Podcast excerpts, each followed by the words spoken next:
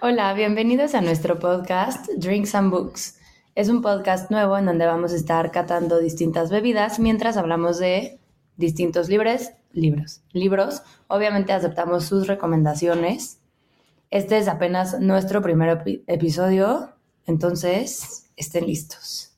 Yo soy Adri y estoy tomando un Helens, que es una crema con tequila sabor chocomenta Hola, yo soy Helen y yo estoy tomando un Helen's sabor mango. Salud. Salud. Hoy vamos a hablar del libro de I'm Glad My Mom Died de Janet McCurdy. Bueno, para los que no sepan, Janet McCurdy es una actriz que salía en el programa de iCarly con esta, la de Drake y Josh. Miranda Crossgrove. Miranda Crossgrove, que olvidé el nombre momentáneamente y después le dieron su propio protagónico en Sammy Cat con Ariana Grande. Este libro habla de su vida desde la niñez hasta que alcanza el estrellato y bueno, pasando por todo lo que vivió en, estas dos series, en las grabaciones y su vida después de, las grabaciones hasta, hasta la actualidad. Como dato adicional que ya pusimos en la descripción vamos a tocar temas un poco fuertes. Entonces... Sí, el, libro habla de eh, relaciones abusivas, abuso físico y mental, eh, desórdenes alimenticios y adicciones. Si alguno de estos temas no te interesa y no lo quieres escuchar, este es el momento de que dejes de escuchar el podcast y vuelvas a otro capítulo donde hablemos de un libro menos denso como este. Sí, oye. Entonces, pues Comenzamos.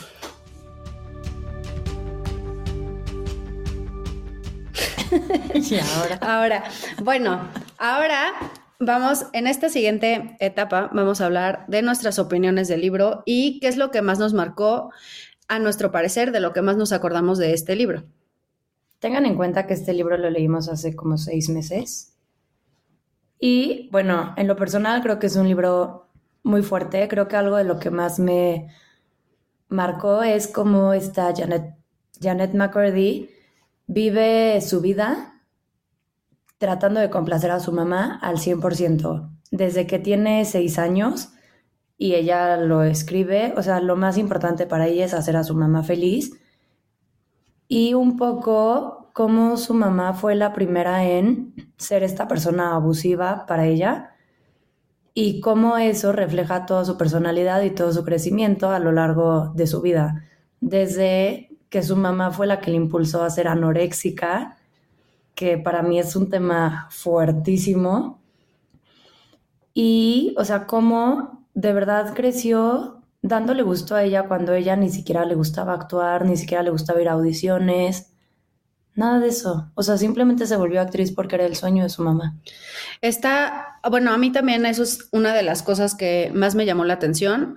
Algo que también está súper interesante es que habla desde el punto de vista religioso, que su familia es mormona y para los mormones, según el libro y según Jeanette, es, no, es que actuar está mal, tomar café está mal, pero la mamá siempre lo veía como un, bueno, pero es para cumplir tu sueño, porque la mamá lo proyectaba como si fuera el sueño de Jeanette, ser famosa, ser una estrella. Y todo el tiempo Jeanette no solo vive a través de su mamá, sino que ella quiere complacer a su mamá al 100, como dijo Adri, que es algo interesantísimo porque ella desde el principio siempre tomó la responsabilidad de hacer feliz a su mamá, de cuidar a su mamá, de que todo lo que girara en torno a su mamá fuera feliz y bello y que incluso ella habla de cómo le caen mal sus abuelos, como que a veces se enoja con su papá porque todos piensan en ellos y no en su mamá. Y ella en su mentalidad de niña es como no entiendo por qué la gente no prioriza a mi mamá como yo la priorizo. Sí, realmente ella hasta los ve como egoístas, pero bueno, al final ella su misión en la vida es hacerla feliz y seguir su sueño. Y también habla mucho, bueno, algo que la mamá en paz descanse. Creo que sí tenía ahí un tema muy fuerte psicológico, es que ella usaba mucho, porque a ver, en el libro Janet platica que su mamá cuando ella tuvo dos años tenía cáncer y su mamá hasta le restriega en la cara que ella a sus dos años estaba cantando muy felizmente una canción navideña y cómo no estaba súper triste por el cáncer de su mamá que casi la mata. Entonces este era un tema que la mamá usaba mucho de chantaje, que también es un tema que toca mucho en el libro y que bueno, o sea, ahí sí la mamá muy, pues un poco enferma. A mí me llama mucho la atención, hay un pasaje específico del libro, hablando de lo que dices, que la mamá empieza a decir, o sea, no sé, si veía que le iba mal en la audición a Jeanette o si el director no quería trabajar con ella, se acercaba como muy triste, como, ay, es que como que usando el cáncer no solo para chantajear a su propia hija, sino para chantajear a todo el mundo. Entonces, como que en audiciones llegaba y decía, ay, me siento un poco mal porque tuve cáncer, entonces soy débil. Y la gente como que no quería portarse de la peor manera, era como, sí, no te preocupes, siéntate. Ay, sí, ahorita te traemos una agüita. Ay, sí, aquí está la sombrita. Como que eso es parte de, de cómo la mamá se prioriza a ella, pero no prioriza a nadie más, muy egoísta y muy narcisista. Y habla mucho de también el proceso de las audiciones, de cómo es ser un niño actor en Hollywood y es impresionante que dice como, bueno, es que yo de por sí estaba, me educaba mi mamá en la casa, entonces yo si iba a actuar de extra o lo que fuera, tenía que llevarme mi tarea al set. Y que los otros niños le decían, pero no te preocupes, hoy es día libre porque venimos a actuar. Y ella como, no, yo tengo que hacer mi tarea porque también estoy en la escuela en este momento. Sí, creo que ella también empieza como muy chiquita con sus ideas muy marcadas de sus valores. Ella, su mejor momento de la semana era, ir a la iglesia y eran como sus tres horas de... Y lo dice con un poco de culpa, obviamente por todo este tema de su mamá, de, o sea, es que era mi momento de estar yo con mis pensamientos, con mi mente. Y entonces ella realmente desde chiquita sí se creía mucho los valores inculcados por su mamá de la religión y, o sea, ella de verdad basaba su vida y sus creencias en eso y hasta ella misma se lo cuestionaba a ella y a su mamá y su mamá obviamente solo le daba la vuelta. Sí, eso, o sea, bueno, no sé, a mí este libro, la neta, como que sí hubo partes en lo que tuve que pausar el libro y decir, no inventes que hay padres que le hacen esto a sus propios hijos y, y pues obviamente no hay nada que se pueda hacer. Entonces, Sí, no, yo, yo la verdad me lo eché en una tarde. Estuvo muy fuerte, sí, pero al final, pobre Janet, o sea, no justificó nada, pero chisme es chisme. Y la verdad es que sí toca temas que, bueno, también creo que mucha de la gente que lo escucha se puede sentir relacionada. Espero que no en lo de la mamá abusiva a ese nivel, seguramente sí hay, pero creo que hay temas que igual y pueden llegar a ser como muy tabús que ella toca en el libro de cosas que ella misma vivió. Creo que, o sea, a ver, de las cosas que ya pasando un poco más al tema del debate, que, vamos a seguir explicando el libro, pero pues ya como más conversacional entre nosotras, es, o sea, lo, está, lo había estado pensando y no es la única niña actriz que se queja de que el ser famosa tan joven y el tener tantas responsabilidades, porque en algún punto ella mantiene la casa, o sea, ella mantiene a su papá, a su mamá, a sus dos hermanos y a sus abuelos. Ella, cuando es la, la protagonista, cuando ya está en Nickelodeon, todo gira en torno a su carrera, porque si ella no trabaja, nadie come en su casa. Entonces, es algo un poco de lo que narran ahora los, los actores que ya son adultos, que fueron niños, que dicen como, es que no se imaginan la presión y la responsabilidad que nos hacen porque las familias muchas veces deja de trabajar toda la familia y el niño actor es el que los mantiene. O sea, estilo Macaulay Culkin, que no puede ver, o sea, que se emancipó de los papás. Esta, este, Chris, Chrissy Romano, la de Even Stevens, también se queja muchísimo de, dices que no eres niño, eres adulto, pero al mismo tiempo te, te tratan como niño y te tratan como adulto. O sea, ¿tú qué, ¿tú qué sientes que es lo, o sea, porque al final de cuentas, en mi opinión, es que los niños que logran ser famosos a tan corta edad es al 100 de los papás y desde cierto punto de vista es una relación abusiva porque son niños que narran horas de trabajo de 12 a 12, aunque los, lo, lo prohíba la ley. Sí, a mi parecer ese tema sí es un poco explotación infantil, la verdad, las cosas como son. Y yo creo que muchas veces los papás igual ni siquiera dimensionan el daño, porque al final para ellos es un ingreso muy fuerte, o sea, su hijo es famoso y entonces según ellos le están dando la vida que ellos desean tener o, y entonces ellos realmente han de creer que le están dando como lo mejor de sus vidas a sus hijos, porque de hecho ella, ahorita hubo un reboot de iCarly y ella no quiso salir, o sea, no hubo manera de Dios porque ella dijo, es que actuar nunca me gustó. Y yo sí creo que pudo, que, bueno, es que hay muchos niños actores que aparte es traumático y cómo vivir en el foco de, pues, de toda la gente. Porque, a ver, aparte de esta niña, esta Jeanette, realmente si se la encontraran en un parque le gritaban su nombre del personaje. Qué desesperante, ¿te imaginas? Qué horror, imagínate que estás así de que, no sé, con tu mejor amiga Miranda, porque son cosas que sí pasan, una que es mortal igual y no. Y a mí a lo mucho me van a gritar Adri, me explicó, pero ella era como, Sam, y le echaban frases del programa y ella era como, pues bueno, voy a hacerlo más discreta. Y si hay un punto en el libro que ella dice como, a ver, o sea, es que si a mí no me decían mi nombre real, yo no me tomaba la foto con ellos porque realmente no me conocen, conocen a mi personaje. Y la neta, qué fuerte.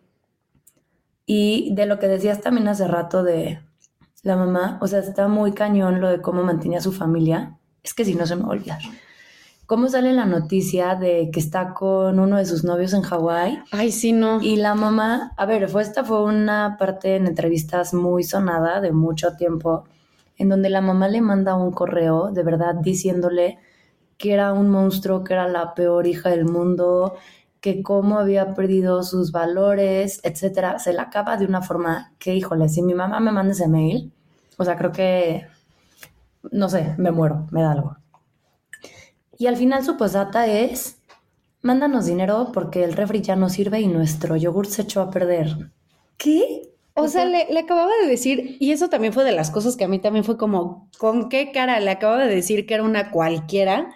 Qué horror. Le dijo todas las palabras que hay para, para referirse a eso y aparte de todo, aparte de que la mamá le genera la anorexia, uno de los puntos que yo digo es que qué mala onda es, la mamá está diciendo, eres una cualquiera, te acuestas con cualquiera, ese hombre es horrible, ni siquiera va a avanzar tu carrera. Y aparte, en las fotos se te ve las pompas gordas. O sea, y le, está diciendo todo eso y el último es, bueno, ya mándanos dinero porque como dice Adri, ya se descompuso nuestro refri. A mí sí es como, oye, qué mala onda de, persona que no, o sea, le acabas de insultar y, y, y tu postdata es, ay. O sea, ¿con qué cara? ¿Con qué cara aparte le exiges a tu hija? Que ya era mayor de edad. No, es que qué horror. La verdad, qué fuerte. Por eso no fui famosa. no, no es cierto. Helen sabe que no tengo. Por eso yo tampoco fui famosa. Por eso yo soy una simple mortal que se esconde o sea, de un micrófono. ¿Estás de acuerdo que qué mala onda? O sea, no, a mí es de las cosas que más me grabaron. Eso y, por ejemplo, que, o sea, tomando la línea de que le dice que se veía gorda en las fotos, la mamá desde muy pequeña le empieza a enseñar a contar calorías, que es algo que de por sí la, los desórdenes alimenticios es algo que, o sea, que puede ser muy fácil de que las niñas se enganchen en su peso, en su imagen física, y la mamá le empieza a explicar cómo contar calorías. Se pesaban todos los domingos, le medía la panza, las piernas, los brazos, todo el tiempo. Para esto, Janet no tenía ningún tipo de privacidad, la mamá la bañaba como hasta los 16 años.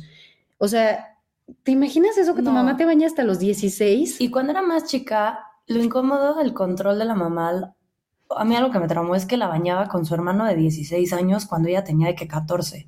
Ya sé, pero aparte los dos como súper incómodos y no podían decirle a la mamá que no por el chantaje emocional del, cáncer. del cáncer. No, no, no, o sea, en serio. Y aparte hay una, digo, la verdad es que releí algunas cosas ahorita, pero, o sea, literal la mamá, como para revisarla por tema de salud. Según que ella. De verdad espero en Dios que haya sido así.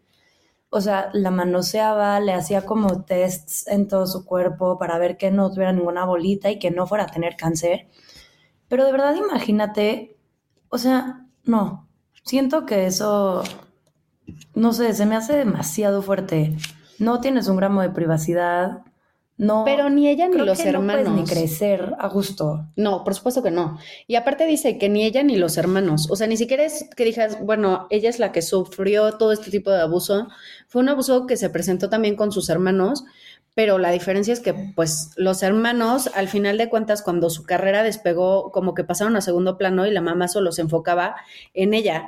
Incluso algo que se me hizo muy chistoso es que no quería al principio la mamá que fuera amiga de Miranda Crossgrove, porque dice como, no, es que ella no comparte nuestros valores de mormones y ella puede decir como, diablos, ya sabes, y, y es, como, como que ella lo ve como, no, es que esta es la niña más cool del planeta y quiero que sea mi amiga, pero al mismo tiempo, toda mi, vida mi mamá me ha inculcado que las mujeres son mi competencia.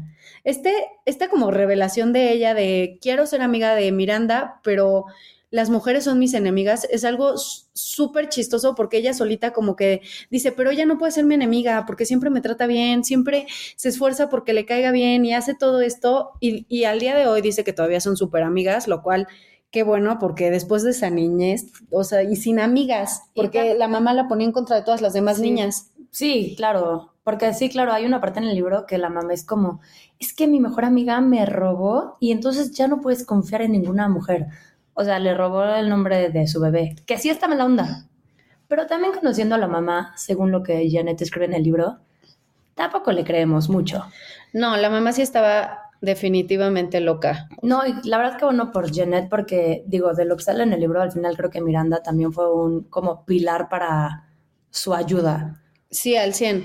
O sea, siento que bueno, el título del, del, libro, que no lo hemos explicado, es que ella agradece, a la mamá le vuelve a dar cáncer, la mamá se vuelve a enfermar, la mamá vuelve a tener quimios, y el libro comienza con la mamá en coma y que les dicen que le den buenas noticias a ver si la mamá reacciona. Y lo primero que ella decide contarle a su mamá en coma es, por fin llegué a mis 89 libras, que las libras son como la mitad, entonces punto que pesaba 58, 59 kilos que era como el, no, ni siquiera, 40 y... Menos de 50. 40 y... Como 43, 45 kilos. O sea, y por lo que entiendo mide unos 60, o sea... Es alta.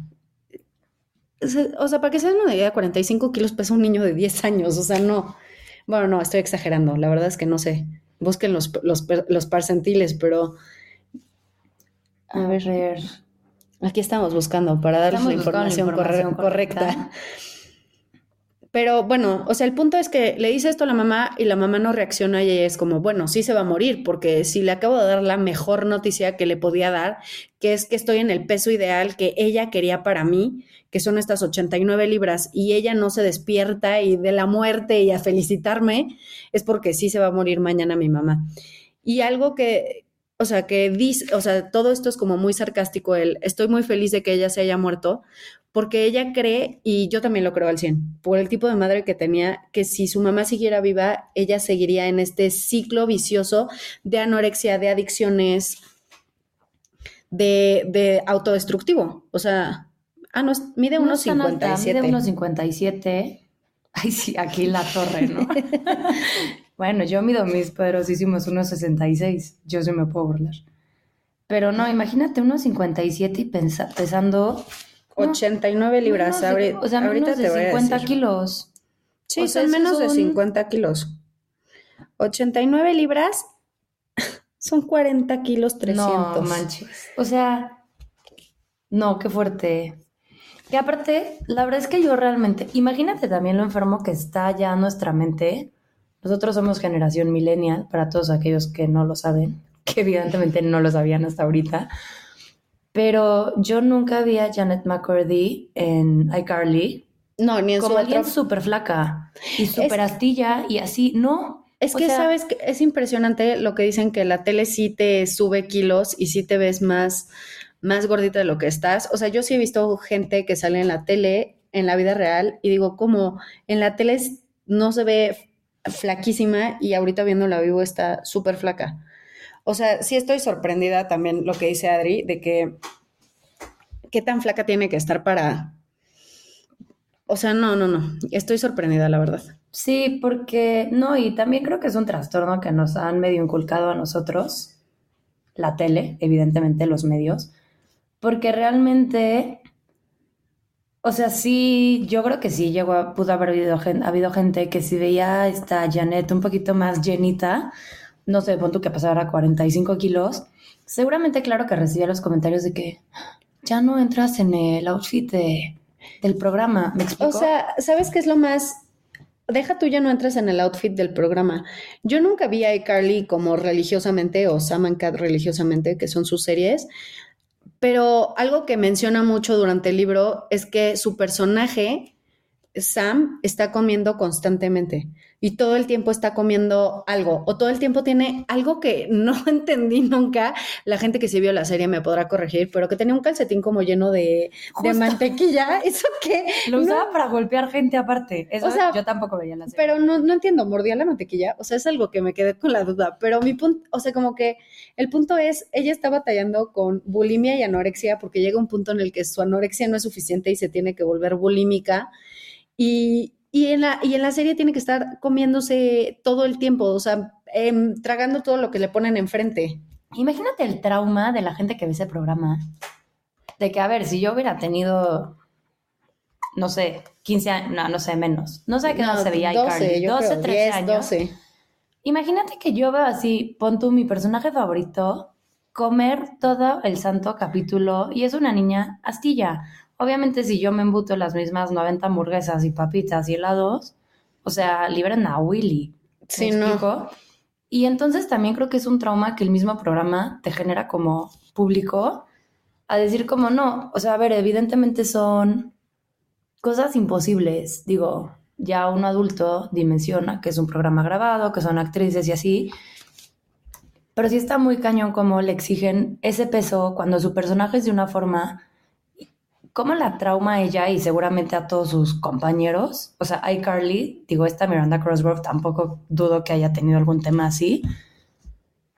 Ariana Grande, o sea, lo mismo, salió de Sammy Cat. O sea, no, por ejemplo, son cosas que ahorita ya van como saliendo más a la, a la, luz, esto que dices de, ay, pues es que era anoréxica, pero mi personaje tragaba todo el día. O, ay, este, o sea, como que en la tele los ves y como, como dice Adri, o sea, no sé cómo tenemos esta distorsión de la realidad con la televisión, que sientes que los conoces cuando en realidad no conoces a alguien, sientes que la gente es su personaje cuando es todo lo contrario. Ella habla mucho de cómo el personaje también siempre quería como como ser pleito y como no solo pleito, como ser un poco robar un poco el spotlight, de cierta manera, alguien que le gusta ser el centro de atención, alguien que está cómoda siendo el centro de atención, y ella odiaba eso, que era como, no, please no me vean, please no me reconozcan, please no sepan quién soy. Claro, desde sus audiciones de chiquita, como la vez que le dijo a su mamá de que es que no me gusta actuar, y su mamá de que no, claro que sí, te encanta. Y no, se pone la mamá a llorar en el coche eh, cuando le dice eso. Y entonces la niña cede y dice como, o sea, Jeanette dice, bueno, está bien, sí tienes razón, tal vez mm, me asusté un poquito. Creo que algo que también ella hace como muy de, mi mamá es, es como tan importante, que una de las quotes que más me llamó la atención es, su trabajo es asegurarse que me vaya bien en Hollywood, que yo sea un artista en Hollywood. O sea, imagínate esto, ella es mi mamá quiere que sea famosa, yo no quiero ser famosa, pero estoy dispuesta a hacer todo esto. Y parte de, cómo su vida da el giro completamente es cuando se muere la mamá, que, que de por sí la obligaron a hacer la serie de Sammy Cat, la obligaron a, hacer un, a grabar un disco country, que ella ni siquiera dice, es que ni siquiera es que cante mal, pero tampoco soy como la mejor cantante, que la obligan a hacer todas estas cosas y cuando se muere la mamá ella es como, ay, bueno, gracias a Dios un descansito. O sea, ella lo dice como, está mal que me sienta bien de que ya se murió, tal vez, pero es era una relación tan abusiva que hasta que no se murió su madre pudo, ay, ya, un descansito. Y de todas maneras, su descansito incluía ya batallar con bulimia, anorexia y alcoholismo. Sí, no, O sea, a los 22 años. No, está, la verdad es que a mí se me hace muy, muy heavy como todo lo que ella platica y cuenta y así. Porque aparte ella tiene una psicóloga que le dice justo lo de la mamá y ya no puede volver con ella porque realmente para ella es como No, no, es que es imposible. Mi mamá me amaba, mi mamá nunca hubiera hecho algo para lastimarme. Creo que eso es un como trait de, de, las, de las relaciones abusivas en las que todavía no te das cuenta que tenías una relación abusiva, que la gente defiende mucho a la otra persona de, no, no, no, pero es que mi mamá era súper buena persona, mi mamá solo se preocupaba por mí. Y todo esto del abusivo sale porque le hace el comentario de que la bañaba con el hermano. Y ahí es cuando la, la doctora es como, ¿cómo, cómo, cómo, cómo? Pues ¿cuántos años tenías? No, pues que 14. Eh, no, ya no, ya no es normal que tu mamá te bañe a los 14. Claro, y me acuerdo que ese fue como un breaking point para ella con esa psicóloga, que es como, no, no, o sea, es que ella cómo va a hablar así de mi mamá. Pero a ver, obviamente fue algo que le pegó porque pues yo no soy psicóloga, pero alguna parte de ella en su corazón sabía que eso estaba súper mal. Que lo que la psicóloga le dijo era cierto, era como un poquito como en How I Met Your Mother, cuando se dan cuenta de los traits que no les gustan, que se rompe como un vidrio y es... Claro. En ese momento se rompe la ilusión y dice como, ¡Ah! o sea, como mi mamá era abusiva y de todas maneras dice que se tarda unos cuantos más años en, en empezar a tratar la relación con su mamá, en curarla.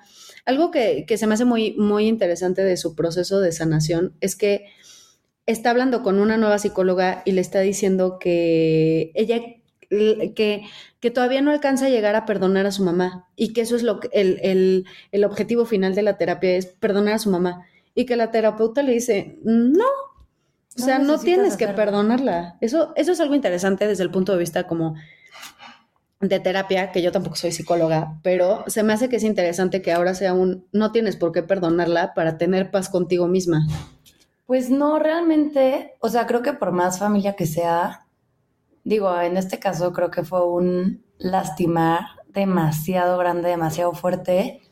O sea, a ha de seguir costando la vida.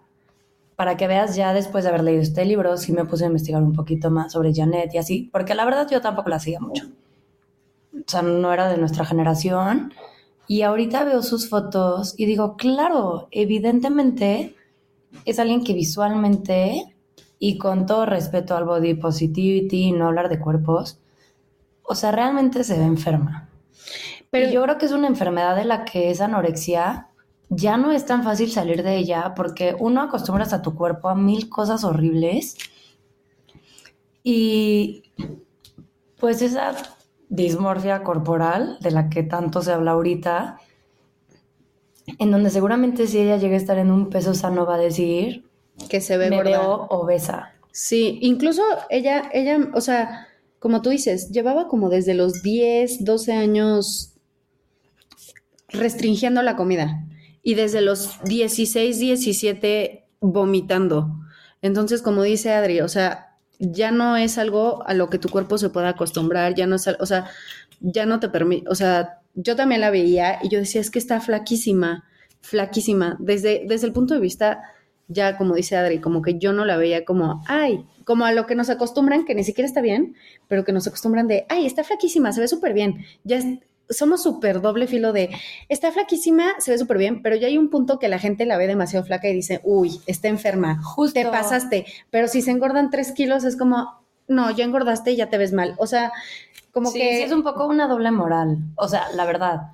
Porque, a ver, también que tantos comentarios no te impulsan. No sé cuánta gente no es como, ay, ¿qué te hiciste? Te veo ves más súper flaca". bien. ¿Y qué tal que por dentro? Pues yo llevo vomitando una semanita. Claro, eso también ella dice que es como parte de lo que refuerza su, su enfermedad. O sea, es un, la gente, su mamá, que era la aprobación que más quería en esta vida, era la que la motivaba ahí. Síguele así porque va súper bien y ya perdiste. De hecho, dice que parte de la restricción de calorías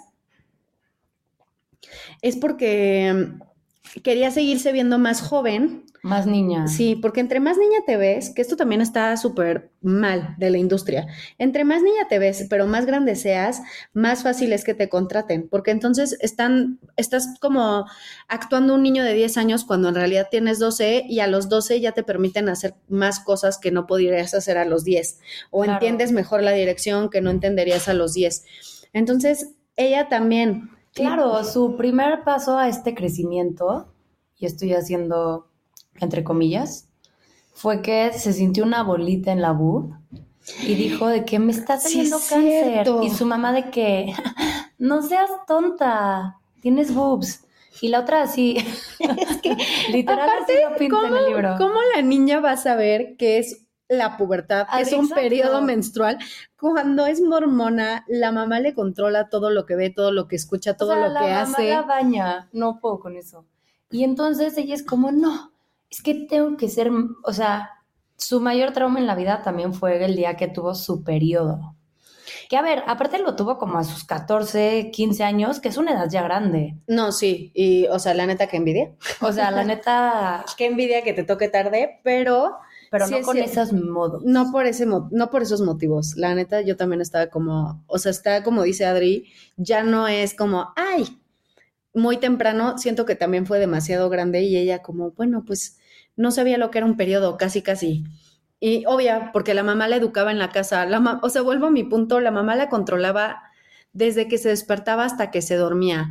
La mamá toda su vida le decoloró el pelo para que fuera güera. Toda Sí, su vida le blanqueaba los dientes. O sea, son cosas que dices, oye, no está bien que le decolores el pelo a tu niña de cinco años. Y sabes qué, algo que ella dice mucho es como, ay, es que mi mamá decía que yo era belleza natural, pero todo lo que me decía tenía un pero. Imagínate, Heli, que llega tu mamá y que, ay, mijita, me encanta tu pelo, pero debería de ser lacio. Sí, O sea, el no. pelo chino es parte de Heli. nunca vas a estar, nunca estás cómoda con, con No, quién eres, porque, horrible. y de hecho ella dice, hace el comentario de la belleza natural, pero todo lo que me piropean no es belleza natural, son cosas que ella me ha hecho para arreglarme mi físico. Y hasta dice como, estoy hasta empezando a pensar que mi belleza natural podría definirse más como fea. Y la verdad es que lo entendería con una mamá así. Creo que sí está. Híjole. La verdad es que sí es un libro que recomiendo que lean. No podríamos acabar ni siquiera, creo que en dos horas, todos los. Tiene demasiadas cosas toda la información. tiene demasiadas cosas que, como nosotros lo vemos, nosotras que no fuimos actrices desde niña, que no entendemos claro. que es pararse a las 5 am, a que estés en el sol todo el día y que te digan, ay, pero eso es que no me gustó la toma, repítela 40 veces, no lo entendemos, pero es algo que ella lo siente como mu- muy, traumático. Siento que era lo que decía hace rato.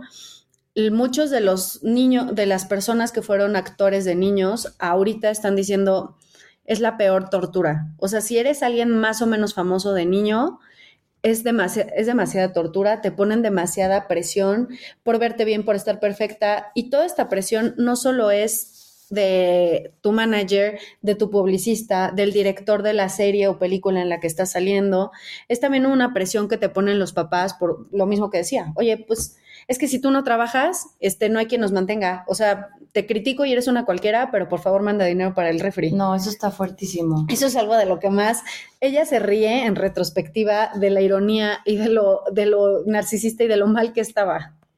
No, está heavy. La verdad es que, Janet, recomiéndanos a tu psicólogo. Yo sé que no me vas a entender, pero busca un traductor. No, Por favor, si me escuchas, si nos escuchas, te queremos entrevistar. Tenemos mil más preguntas sobre tu experiencia de vida como actriz niña. y te prometo que esas preguntas van a ser en inglés. Y Porque por- aquí también somos bilingües. Sí, sí, hablamos también inglés, aunque no parezca. y pues bueno, como dice Adri, recomendamos el libro, nos gustó mucho, hay demasiados temas que nos gustaría explorar más, pero tampoco nos queremos explayar. Nosotras somos un par de pericos y podríamos platicar horas años. y horas y horas sobre el mismo tema. Espera, tengo que decir algo, Heli, que sí me rompió la cabeza, que es el momento que ella se da cuenta de su anorex, de su bulimia ya Grave. grado mayor, en el momento que se le cae un diente. sí, es cierto. Hay muchas cosas que, como side effects de, de los... De estas enfermedades. de estos desórdenes alimenticios que, mm, o sea, bueno, también creo que habla de que se le empieza a caer el cabello como... Claro, y como a aparte de que, a ver, yo esto sí lo sé, ay sí, por fuentes confiables. Por experiencias igual y no mías, pero, o sea, algo que te hace la anorexia, y a ver, no soy doctora, me podría poner una bata, pero no soy, es que no solo se te cae el pelo, o sea, obviamente tu cuerpo empieza a perder muchísima grasa, muchísimos nutrientes, No tienes y te vuelves súper peludo. O sea, así como pierdes un buen de pelo, o sea, neta, Ah, te empieza a salir. empiezas a llenar de vello porque obviamente tu cuerpo busca formas para protegerte. Y entonces no te empieza a salir muchísimo vellito, muchísimo. Ay, no, qué feo. O sea, pero a mí algo que me traumó así en la vida fue de que estaba vomitando porque me zampé no sé cuántas cosas en tal evento. sí es cierto, y que vio a The Rock. diente. que estaba viendo a The Rock y que estaba en una mesa de buffet. Y, O sea, este es uno de los pasajes como más bizarros del libro, pero que está como en un People's Choice Awards o algo así, y que ve a The Rock y que, y que su, su memoria es The Rock, porque cuando empieza a, a escribir este libro, se vuelve a encontrar a The Rock desde un punto de vista más sano y ella como que se pregunta, ¿sabrá él que, que la última vez que me vio estaba de la patada y estaba Claro. vomitando y estaba en lo más bajo de mi desorden alimenticio y de mi adicción? Algo que también, hijo, ya se nos acabó el tiempo, pero algo que también se me olvidó decir era como su odio absoluto contra Ariana Grande cuando eran coprotagonistas, porque a Ariana Grande le daban muchas facilidades que a ella no Sí, es cierto. que decía como, es que Ariana Grande fue a la casa de Tom Hanks y por qué yo no. Y esto ya que su mamá se había muerto, que ella estaba continuando con el programa por mero compromiso de contractual. Y también le habían prometido producir algunos capítulos. Y entonces Dirigir. dirigir algunos capítulos. Entonces eso como que dijo, bueno, ya, odio actuar, pero... Pero entonces mi, mínimo maybe puedo dirigir algo. Sí. Y dijo, bueno, si a Ariana le dan como estos beneficios, ¿por qué a mí no?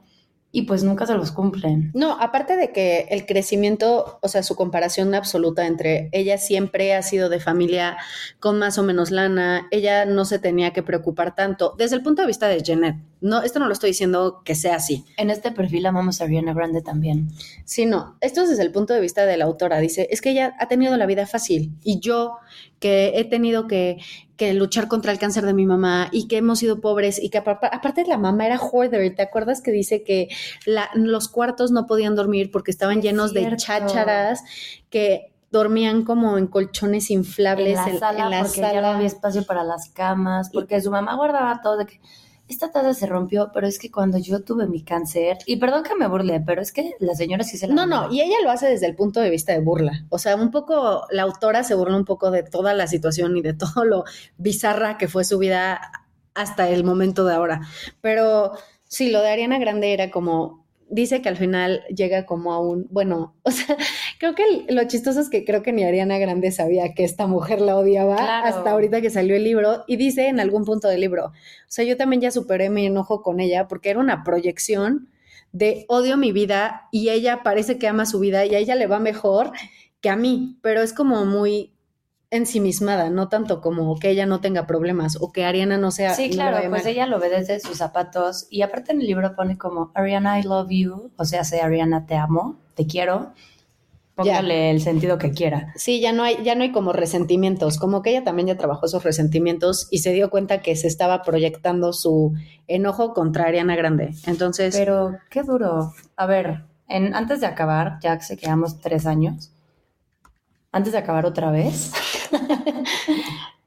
había preguntas sorpresas, sorpresa, que sé que Heli hizo más que yo porque yo me las spoileé.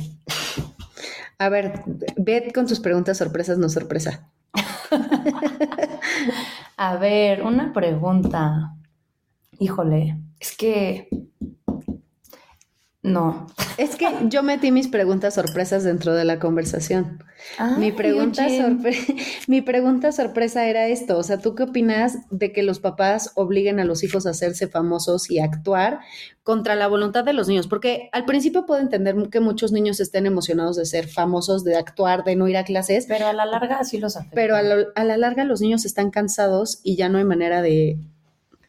O sea, ¿tú qué opinas de, de- de- del sentido de que los explotan, que ya habías dicho, los explotan? Sí, los explot- Eso es explotación. Y maybe los papás no se dan cuenta. no, están final- muy ensimismados O en sea, su... al final ellos creen fielmente en su corazón que es la mejor vida. A ver, yo lo que había pensado es, no sé, Sí. tu medicina. Una alarma de medicina que no debió haber sonado. De, a ver, bueno, tú la pusiste.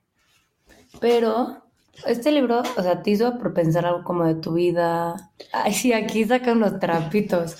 No, te apegó en algún punto como de tu vida, en algo personal o así, te hizo darte cuenta de algo.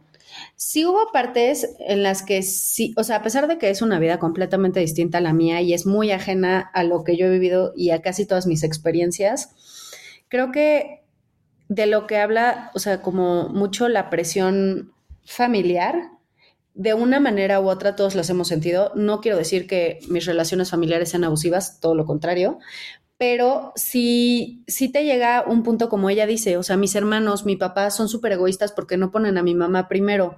Y ella nunca se le ocurrió pensar que tal vez ella se tenía que poner primero, que es algo que, que trata en terapia y que después dice, bueno, tal vez no siempre tiene que estar mi mamá primero, a veces se vale que esté yo primero. Y bueno, para ella específicamente, yo creo que toda su niñez se valía que se pusiera a ella primero antes que a su mamá, pero pues es algo que cuando eres niño no te das cuenta. Y entonces tú piensas que tus papás hacen lo mejor para ti cuando eres niño y la mayoría del tiempo es así y lo ves desde otros ojos cuando creces, pero, pero para ella específicamente, ya que creció en retrospectiva, fue como mm, lo que decíamos de la terapeuta, que decía, tal vez mi relación con mi madre sí fue demasiado abusiva. Y qué duro darte cuenta de eso también. Creo que es las relaciones maternales y paternales son de las cosas que más te marcan en la vida. Ah, porque también se entera que su papá con el que vivió toda su vida no era su papá biológico. Sí, es cierto. O sea, que la mamá le ponía el cuerno al papá cada tres días, casi casi, y que el papá biológico no era, no era su papá con, el que creció. Respeto, o sea, espero a quien escuche, ay, sí, nuestros tres fans no es cierto, cinco. Espero que neta no estén viviendo algo así. No, la verdad, o sea, me dio más risa lo de los fans. Pero es que no, porque aparte creo que también debe ser muy difícil. Digo, yo en mi casa, ni cerca a lo que ella vivió, me explico. Pero, o sea, yo creo que debe ser bien difícil darte cuenta que alguien, o sea, que tanto admiras que tanto amas. Que tanto amas, que crees que nunca te va a lastimar, que cree... O sea, yo creo que ella creía que así como su mamá era todo para ella, ella decía, es que obviamente yo soy todo para mi mamá. Sí. Y ¡pum! No hay forma, ya sabes, la, mejor, la mujer más egoísta. Y narcisista y todo, porque incluso la niña, la, o sea, Jeanette la ayudaba a arreglarse en las mañanas. Ella la, peinaba. la despertaba, le llevaba su tecito, hacía todo porque ella estuviera de buenas, porque odiaba, pero y por otra parte ella de chica dice un día que no sé, o sea, ay no es que leanlo. Sí, léanlo, ya, vamos a parar aquí porque si no vamos a hablar, como dijimos hace 10 mins, tres horas seguidas. Tres horas.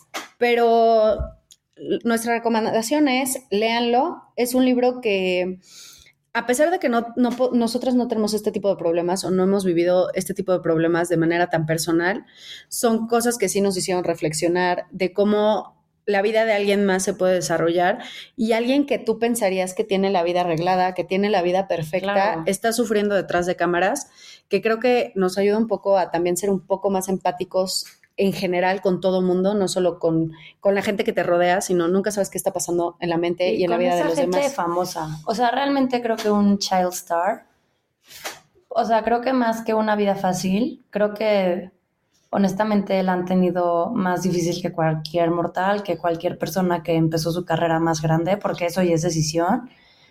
Y también tengan en cuenta que van a leerlo desde una perspectiva, en algún momento sí es muy fuerte, sí es un poco sarcástico. Y sí, o sea, toca temas muy fuertes, o sea, esténse preparados para enojarse con la mamá Ay, yo la odié al final del libro. Preparados la odiaba. Y también creo que va a ayudarlos un poco a, híjole, pues a conocerla un poquito más a ella, la verdad. Y maybe un poco al medio. O sea, ver lo abusivo que puede llegar a ser. No, sí. Hasta con adultos. Desde una primera perspectiva y qué tan lejos te puede llevar un trabajo cuando eres niño, actor. Sí, no. Definitivamente. Y bueno, queremos agradecer si escucharon hasta ahorita nuestros minutos de plática y conversación. Esperemos les haya gustado nuestro primer episodio. Estamos haciendo corazoncitos con las manos. Qué sonsa. y yo espero que disfruten nuestros chistes. Próximamente queremos hacerlo como con video también, un poquito más elaborado. Y denos sus comentarios. Si quieren algún libro del que hablemos, también nos lo pueden escribir aquí en los comentarios, que no sé cuáles son, pero Bueno. pónganoslos. Ajá. Háganoslo llegar de alguna forma. Próximamente abriremos alguna red social. Y pues eso es todo. Por parte. Ah, para todo esto, las bebidas estuvieron muy ricas.